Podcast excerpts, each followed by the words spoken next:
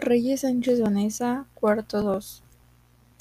Distribución de archivos multimedia mediante un sistema de redifusión RSS.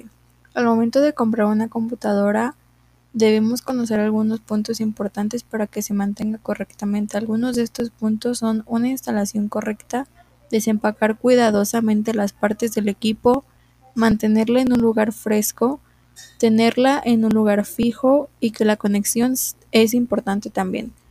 Todo esto lo debemos de tomar en cuenta para tener un buen funcionamiento de la computadora y sea satisfactorio trabajar en ella.